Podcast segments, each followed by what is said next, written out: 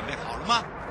五、四、三、二、一，悠悠 Live Show 现在上拍。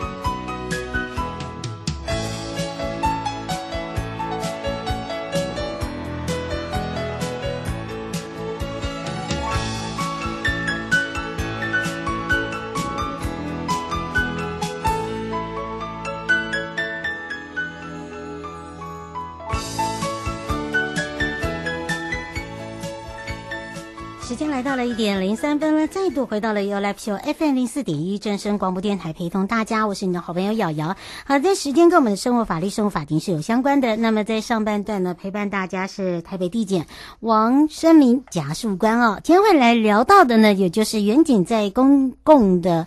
啊、一个公众出入的时候，尤其是在这个马路上面，能否对路人任意实施所谓的临检盘查？那么这也是最近的案件里面会常常发生的事情哦。那么今天会来跟大家聊到，那这个案件里面有些呢，还是在侦查中，那么当然我们会用这个案例的部分跟大家说明。除了这以外呢，也会来讲到了就是警察职权行使法的一些相关规定。那包含了远景呢，是不是可以在马路或者是在车站等公共场所对路人任意的实施所谓的临检？好，那待会会来跟大家回答这个问题之外，那么回到下半段呢，台北地检萧义宏检察官时间了。那么说到了法律上的一些呃利率哦，什么叫做法律上的利率呢？呃，包含了就是在总统公布了。所谓的民法第两百零五条的一个修正，那么在利率上限从百分之二十降为百分之十六。这个新法呢，在公布半年后的明天，也就是七月二十号会正式的上路，也就是生效。那么今天的生活法律，我们就要来看看什么叫利率哦。利率跟我们一般的法律有什么样的呃这个了解之外，会用在哪里，也会让大家清楚。我们先回到了台北地检检察官时间了。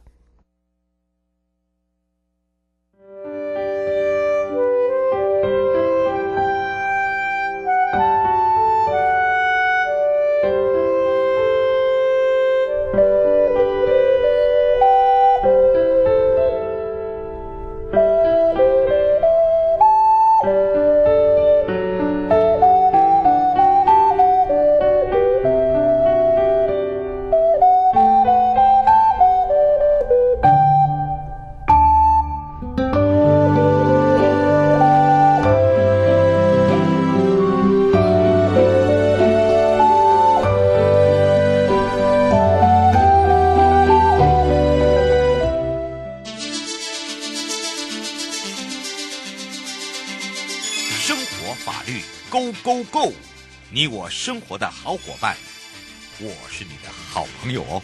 我是你的好朋友瑶瑶，再度回到了由 Live Show FM 零四点一正声广播电台，陪同大家。那么在预告上面有讲到了这个员警呢，到底可不可以在这个公共出入场所或者是在马路上面呢，呃，突然对我们的路人任意的实施所谓的零检查、呃盘查等等哦的相关的问题。那包含了有一些警察的职权行使法里面呢，到底有哪一些可以让大家清楚之外，那包含了员警依照警察职权行使法里面有所谓的查证。身份哦，大家常会讲说，为什么要突然被你查身份证呢？那我一定要拿出来吗？等等，好，相关的问题我们要赶快来回答。之外，我们也要开放零二三七二九二零，有任何的问题呢，我们也让全省各地的好朋友先让王生明检事官跟大家打个招呼，哈喽。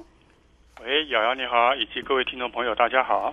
你好哟，所以这时候呢，我们要赶快来请教我们的检察事务官来了解哦。说到了这个员警在公共场所或者是一些公众出入所，包含在马路上面，突然呢把你哎说，请你等一下，先生，请你等一下，小姐，哎，我可能要来查一下您有没有带身份证啊，等等，这些是正常的吗？还是说可以任意的来做这个临检？我们今天为什么话呃讲到这个话题哦？我们是不是请请教一下检察事务官？哦，就是因为在几个月前，在四月今年四月二十二号的时候，嗯，啊，在那个中立地区那边有一个担任非洲鼓舞的老师，詹姓女老师，是。然后她是搭火车到了中立，下车，她走路要去上课的地方，然后就被警察就把她盘盘查她，嗯，要求她出示证件。是。然后后来那个詹姓女子就质疑说：“哎，那那你可以让我盘查我吗？”然后那个过程里面他一直在质疑，但是他这边讲了一句，说他跟警察讲说：“你真的很蠢。”哦。被警察当场 就依照妨碍公务就给逮捕了。嗯。然后所以说后来就哎，詹女。就说，她有提出来在脸书上说他呃讨拍说，哎呀，怎么警察把他留置了九个小时？嗯，哦，而且怎么拦阻他，他对不对？把他写的好好气，好 detail 哎，对。对，那这边的话，就是我们把那个开关于说他当时现场的时候，他远景的对话哈，嗯，我们看他当时发生的过程。是。呃，员警说，哎，你有住在这边吗？那女老师说，哎，哎，有什么问题吗？啊，没有没有，这边是管区啊，没有看过你，啊，跟你核对一下身份证字号，跟你确认一下，啊，只是跟你核对一下而已。啊，最后他说怕你有没有被报失踪。嗯，那那个女老师就说，哎，你为什为什么你要怀疑我？啊，你、嗯、你可以问我的事情吗？对不对？然后警察警方就说，哎，这边是公众得出入的场所，本来就可以对你来实施那个临检盘查。那那后来詹女就说，哎，本来就不行啊，对不对？嗯，然后，然后员警后来就讲说，如果你不报证号的话，我就要带你回去查证。嗯，然后女那女他就说，我有现行犯吗？然后他说，袁警说，啊，你没有现行犯。是，啊，但是女老师就说，你真的很蠢。哦，这个就是已经骂人了。哎，对，在这讲这句话。嗯、但是后来有一些争执啦，那女老师还是说，啊，你凭什么要问我？对。然后警方他说，哎，因为我是警察，本来就可以合理盘查。嗯。然后那那女老师说，啊，我要去工作啊，为什么你要盘查我？你为什么可以盘查我？我做了什么？那警方最主要是说，你在公众的出入场所，这不是道路吗？嗯，对不对？然后他说：“哎，因为你一直看着我，是凭着我的经验，他就凭着经验，所以他来盘查他。嗯，所以再过来的话，就是因为他刚才骂他说你真骂我很蠢，是，然后说你已经妨碍公务，再过来就全力告知，接着在这逮捕的动作，哦、所以后来就是用被妨碍公务来移送。通常妨碍公务大概的刑责有多长呢？”还是用一个罚金，因为他这一条他是用在那个刑法是一百四十条，因为他是对于于公务员哈依法执行职务时当场侮辱。嗯，那是可以处六个月以下有期徒刑、拘役或是一百元以下的罚金。嗯，是哦，所以这个是提醒大家不要开玩笑，尤其是这个部分也可以让大家了解，可能有时候在路上或者是呢在行走的时候是被呃这个拦下来，一定事出有因啦。不过说到了远景到底可不可以在马路啦，或者是车站的站牌啦、公呃公共场所任意的这个实施临检盘查，他是不是有一些这个呃证件啊可以证明他是警察等等？我们是不是来请教一下检察事啊，其实它是有个是有限制的，嗯，就基本上在大法官释字第五三五号解释的时候，就说警察人员不得不顾时间、地点、对象任意临检盘查。啊，这边其实警察职权刑事法第四条有相关的规定，嗯，他最早我们讲说第一条第一款啊，是，他说合理怀疑其有犯罪之嫌疑或有犯罪之余的，嗯，啊，他他总共有六点，然后这边的话，他后来还有一个第六点，我再提醒一下。就行经指定公共场所、路段或管制站，是。这个第六点就有点像是有点说，向警方有点扩大临检，呃、哦，基本上都会有那个有行文嘛，对，对不对？那扩大临检的话，基本上就是要经过分局长以上的长官来核定的，嗯，不能说警察也不能说啊，这我随便找一个路段，这我就可以直接直接就随便路边就就盘查啊，依照条文实际上它有它限制的。是。哦，刘先想要请教一下检察事务官，他说到了，您刚才讲到的，就是说，呃，这个警察不能随意的，就是呃，对对，呃，这个民众来做这个盘查。那那想请教一下，什么叫做不能随意的对呃这个民众盘查？在什么样的时间点是可以盘查的？可不可以说明清楚一点？哦，就是说，基本上如果说警方他用身份查证的话，他一定要符合《警察职权实行法》第六条的规定。嗯，就是说，你比如说。合理怀疑有犯罪嫌疑，或者说要看到你有犯罪的迹象，或者看到比如说已经闻到你身上有味道了，或或者有其他的迹象来显示，嗯，然后他来盘查你，再来看是进一步的。但他基本上还是先做行政上的调查。是。但是你在行政调查的时候，第四条就有规定得很清楚。嗯。警察行使职权的时候，他要穿着制服或出出示证件来表明他的身份。嗯。而且最重要，他告知事由。嗯，是。哦，第二项的话就是说，警察如果没有依照前项的规定来行使职权的话，人民是可以拒绝的。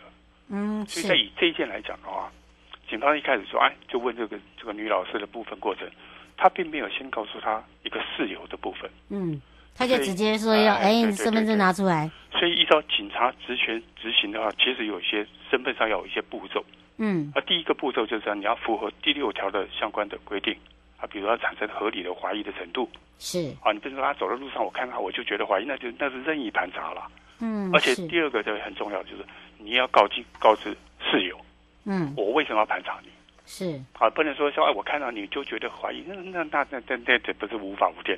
嗯，其实要有些限制，也不能说像你这边的案例来讲说，哎，不能说我看了警察一眼，嗯，凭我的经验，哎，这个这个凭这个也不对，也天马行空，你一定要告诉说你涉嫌什么。嗯，那我就觉得你有怀疑可以，要先告知你事由。如果你没有告知事由，事实上依照第四条第二项的话，人民是可以拒绝。所以依照这个案例来讲的话，上这个女老师一直都在拒绝。是，可是，一直员警都一直在问他，把她问她，她她就讲了不小心不该讲不该讲的。对对对，对，是徐小姐想请教你一下，如果被警察拦呃拦查，一定要拿出身份证，是要有什么样的缘由？可以说不要拿出身份证。呃，这边来讲的话，就是我们要配合，不一定要去拿出身份证。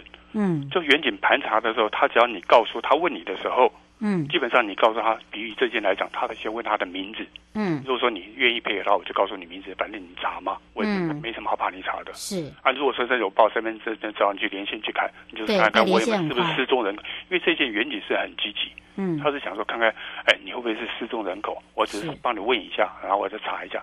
但是这个老师他他是觉得很怀疑，说啊，你凭什么？一直在问我。对对，事实上老师的他的质疑是事实上是是 OK 的。嗯。哦，他一切他说啊，你凭什么？凭什么来来问我？你凭什么来这这些？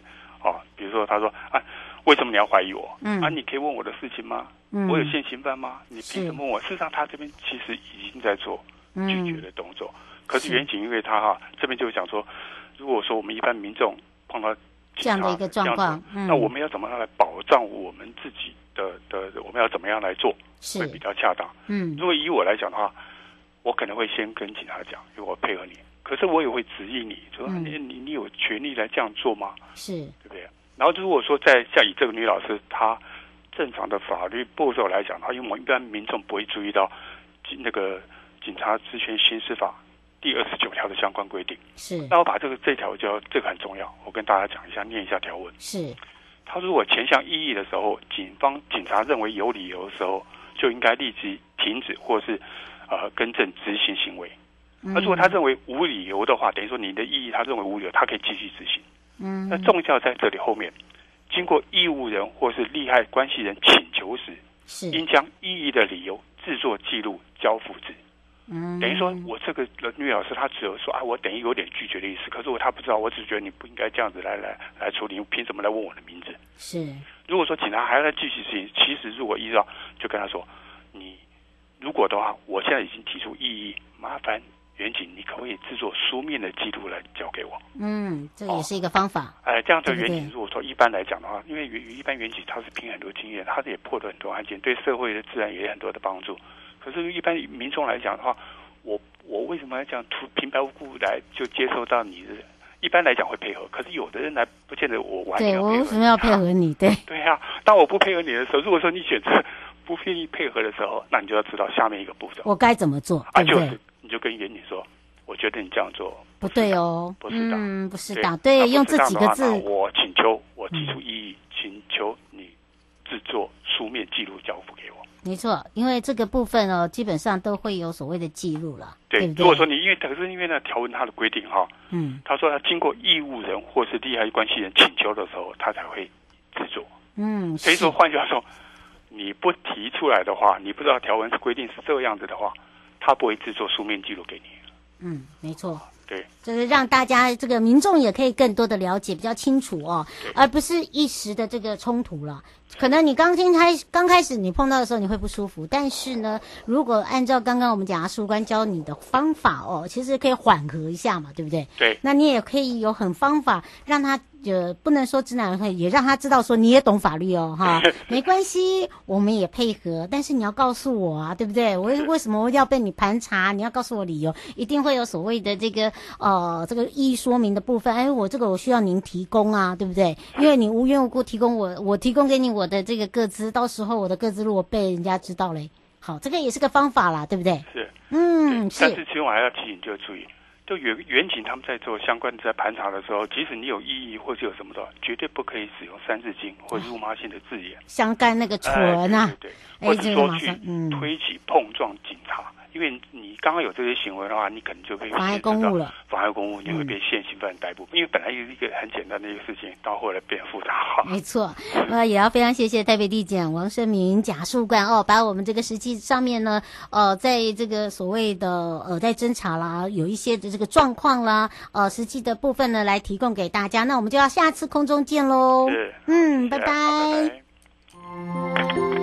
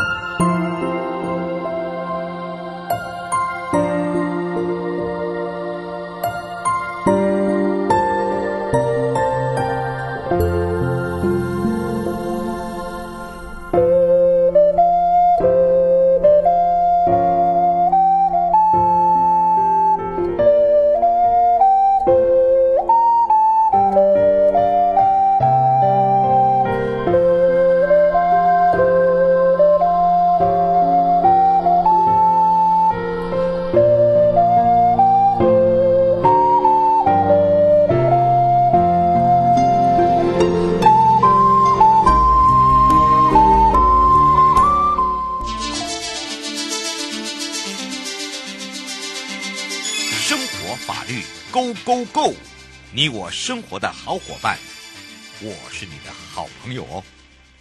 我是你的好朋友瑶瑶，再度回到了 You Live Show FM 零四点一正声广播电台，陪同大家。好的，当然又回到了台北地检萧奕弘检察官时间了。我们要来开放零二二三七二九二零啊，让全省各地好朋友任何的问题呢，来跟奕弘检察官来聊聊。而今天的话题呢，跟这个法律上的利率知多少？为什么今天会聊到这个呢？也就是我们刚刚在预告也有讲到了，总统公布了这个民法第二两百零五条的一个修正，那么利率呢上限是在百分之二十，降为百分之十六啊，所以这个新法呢，在呃明天，也就是七月二十号呢，就正式生效了。有一些的法律知识以及利率上会用在哪里，我们也让大家比较清楚。所以我们赶快来让检察官跟大家打个招呼，哈喽，哈喽，大家好，我是台北地检署萧玉红，很高兴在空中跟大家相会。哦，所以哦，请大家特别注意一下，大家刚刚有听到的时候就，就呃有一些问题有在问到，就是说，那为什么会用到这个利率的问题？我们是不是来请教一下检察官？那其实我想知道各位听众朋友有没有记得我们在比较久以前哈，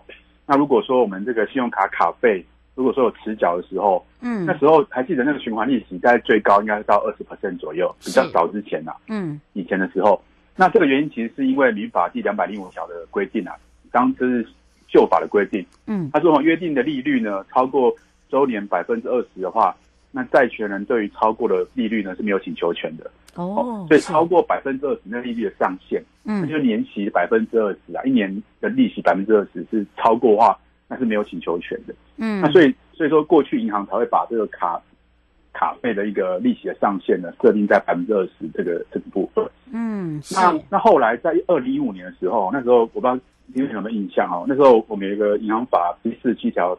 之一第二项有修正，然后，嗯，它增加一个部分，就是说，从二零一五年九月一号开始，嗯，银行在办理这种现金卡的利率或是信用卡的业务的时候，嗯，那这个循环的利率呢，不能超过年利率的百分之十五。那好像是之前嘛，对不对？之前的事情，所以我们后来利率就降到百分之十五了。嗯，所以说我们现在这个循环利率大概最高是百分之十五。那但是这个部分其实它只有针对在银行去核发现金卡，嗯，跟信用卡的部分。所以说，如果你是一般的这个民间借贷啊，或是这个贷款跟银行贷款，嗯，那其实都还没有到这个的适用。是。那这一次的民法修正呢，他就把这个约定的利率呢，从上限百分之二十呢，把它调降到百分之十六。等于是原先的是百分之二十是最高了。对，最高。那现在把它降到百分之十六。哦，那除了等于说等于说利率最高利率把它调降，嗯，而且还有还有个地方不一样哦，就是说过去的哈、哦。超过百分之二十，他是没有请求权的。嗯，就是这个契约是有效的哦。就如果说债务人愿意给超过百分之二十，嗯，那给了就给了，没有什么不行的。嗯，但是在这个修法，他他做一个比较大幅度的变化。嗯，他说超过百分之十六的话，那个部分是无效的。哦，只能最高上限就是百分之十六。对，那超过十六是无效的。那也就是说，即便你愿意给。你给了之后呢？嗯，那因为是无效的嘛，嗯，所以你还是可以把它要回来。你可以说为这个不当得利，把这个超过利息把它要回来。针对一般的银行也是一样吗？刘小姐在问哪个部分？他说这个是针对一般的银行，就是有在消费这个信用卡。哦、所有的民民事案件，就是民事的都一样，哦、因为它是一个强制性强制的规定。嗯，就是它的上限就是一个强制的规定。是，哎、嗯，所以它是一个等于是一个强制，等于是说适用到民事的所有的，不管是你跟我跟瑶瑶借钱，那瑶瑶不能给我。超过百分之十六的利息，不能、嗯、不能，就是都都是一样的。等于是这个是在这个刑事的部分哦，好，民事的部分，民事的部分，民事的部分。吴先生说有一些呃，这个放款的话是也是一样吗？一样啊，一样啊，一样啊，就是这个条文其实是用在所有的民事案件里面。好，所以呢，请大家特别注意，虽然是一般的这个超过利率呃这个上限的法律的话，基本上哦，怎么样来去把它有做这个请求权，我觉得这可能要教民众。好，因为他可能不大了解，对对，对，所以说，就说以后就是，不管你跟他借钱或者借钱给人家，在约定利率的时候呢，你就不能约定超过百分之十六的利息，嗯，不然的话，超过了部分的话，依照这个新修正的民法，它就会变就就是没有效的，超过就没有效，超过就没有效。刘先生说他之前的这个利率就已经超过了，那他说，如果您刚才讲的这个部分要怎么去跟银行谈，是不是要重新在这个合约上面重改？哎、欸，其实不用哦，因为这一次的新修正的法律啊，它是从今天是今天十九十十九号，明天生效嘛，哈、嗯。那明天上路之后呢，一自动调整吗？对，民法的债编事情法还有做一个规定啊。嗯，这个规定是说，哈，那修正的新的修正两百零五条这个规定啊，好，在你修正前的约定，也就是说，你跟银行可能签约在之前，嗯，你签约在之前，所以你的约定可能在之前可能超过百分之十六，是，好，这没有关系。在施行后发生的利息，也就从明天开始以后发生的利息呢，都适用到新法的规定。嗯，就是不用你再去改这个合约。对，不用改，就是说之后，就是说假设银行今天跟你要，他就不能超过，要超过从明天开始以后的这个超过十六趴利息就不能跟你要了。嗯，因为这部分就会就会适用到新法的规定了。是。啊，所以说现在很多银行来来起诉的时候呢，其实他们都会自己减缩啦。嗯。啊，就是说他们在提告的时候。他们可能在七月十号以后的利息，如果超过百分之十六的话，他们自己就会降到百分之十六。啊，他们会自己就对了。对对，因为就算没有降的话，法官其实也会也会处理啊。因为这部分就是已经不能有约定超过了，但是限于从明天开始以后的利息才有算。嗯，是。呃，叶小姐想请教一个问题，她说您现在讲的都是针对信用卡这些问题，如果针对房贷，像譬如说已经做了二胎的话，这个利息也是一样吗？哎、欸，其实就我理解是都一样，因为它就是上限就是在这边了，就是从明天开始以后，可能你是嗯，可能他要你缴钱的时候要看清楚了。好，如果你觉得他没有没有如果没有更改，好，他他可能会跟你讲说啊，没有注意到啊等等，你你也不要太生气，因为这个现在是在二十号，对不对？对，但是就是说，假设你真的给的话，因为他现在是超过的是无效的吧？嗯，好，无效的你给你还是可以要把它要回来，跟之前还可以要回来哦。那他们要别的，要可以要别的费用吗？不行啊，就超过利息，因为你给了有没有？之前是给就给了嘛。嗯，那给的时候不能要回来。嗯，是。但但是呃，这个新法施行之后是给了，就是超过利息是无效的。那无效意思就是说，哎、嗯欸，如果这边是没有没有法律上依据啊。嗯。哦，那人家拿多拿利息没有法律上依据，所以你可以把这个超过十六趴利息把它要回来。是给的话，嗯，那我现在想请教一下，他说买房没有那个没有约定绑那个利率的话怎么办？如果像你这样他觉得比较划得来，那他说如果可以提早还钱的话嘞？哎、欸，提早还钱，但是这个部分其实是另外一个规定的哦，就是说，其实这个民法里面有一个规定哈，他说哈，就是这个超过哈，你的年利率超百分之十二的话，嗯，那如果你经过一年之后呢，你可以随时要清偿原本，就是本金啦，对不对？本金对，本金可以可以随时清偿哦，只是说你要在一个月前呢去预告，去跟债权人说你要还钱。就是要要预告啦，不管是债权人是银行或者是个人都一样了，对不对？一样，就是你要预告说，哎，我要还钱，因为你你可能利息越高，你还越久，可能哎这个收益可能越高嘛，嗯，利息可能会拿更多。是，但是民法有个特别规定，他说应该要超过十二趴利息哦，嗯，那你可以一年后你就可以随时清偿原本了。哦，这么好。而且而且这不能说哈，因为你用这个契约说，哎，我限制你不能还钱，不行，这不行。对，因为民法就有规定说哈，这个提前清偿的权利呢。它是不可以用契约去除去或限制，嗯，哦，等于说你不能说，哎，我们先约定一下，约定一下说，哈，哎，那这个我们记得这个提前清偿权利，嗯，这是这民法上的一个一个一个规定的要求了，嗯，是。他刚才讲说，你如果没有绑利率，哎，没有绑利率，只是说利率是浮动的嘛，对，其实应该其实还是看你利率是多少啦。还是一样要看，因为利率利率还是会随会说它只是浮动而已嘛，但是你还是会有一个利率存在啊。嗯，是哦，这所以哦，今天为什么会聊到这？因为明天就要正式上路，有一些问题哦，可能这民众不知道也不了解，也没有去观察到，哦，都是要收到账单才会说，哎，这个我好像听听到这个用检察官讲，怎么没有扣到哦？那就要特别注意了，有没有特别要注意的地方？呃，先说这个新法通过之后，它其实是把这个利率上限调降，它其实是为了民众的，因为现在利率其实没有很高，嗯，那如果还收这么高的利率的话，其实呃，可能对弱势的民众可能会比较不利，不利，对，对，所以法律有做一个修正，嗯，大家可能注意一下。但是其实就是这次修法其实对民众是比较有利的，对民众比较有利的，哦，比较有利的意思就是说，一定要特别小心了，对，是，对，对，对，对，所以还是可以把它要回来。如果你或许还可以把它要回来。好，不过因为是时间关系，我们要下次空中见喽。好，拜拜喽。拜拜。各位亲爱的朋友，离开的时候别忘了您随身携带的物品。台湾台北地方法院检察署关心您。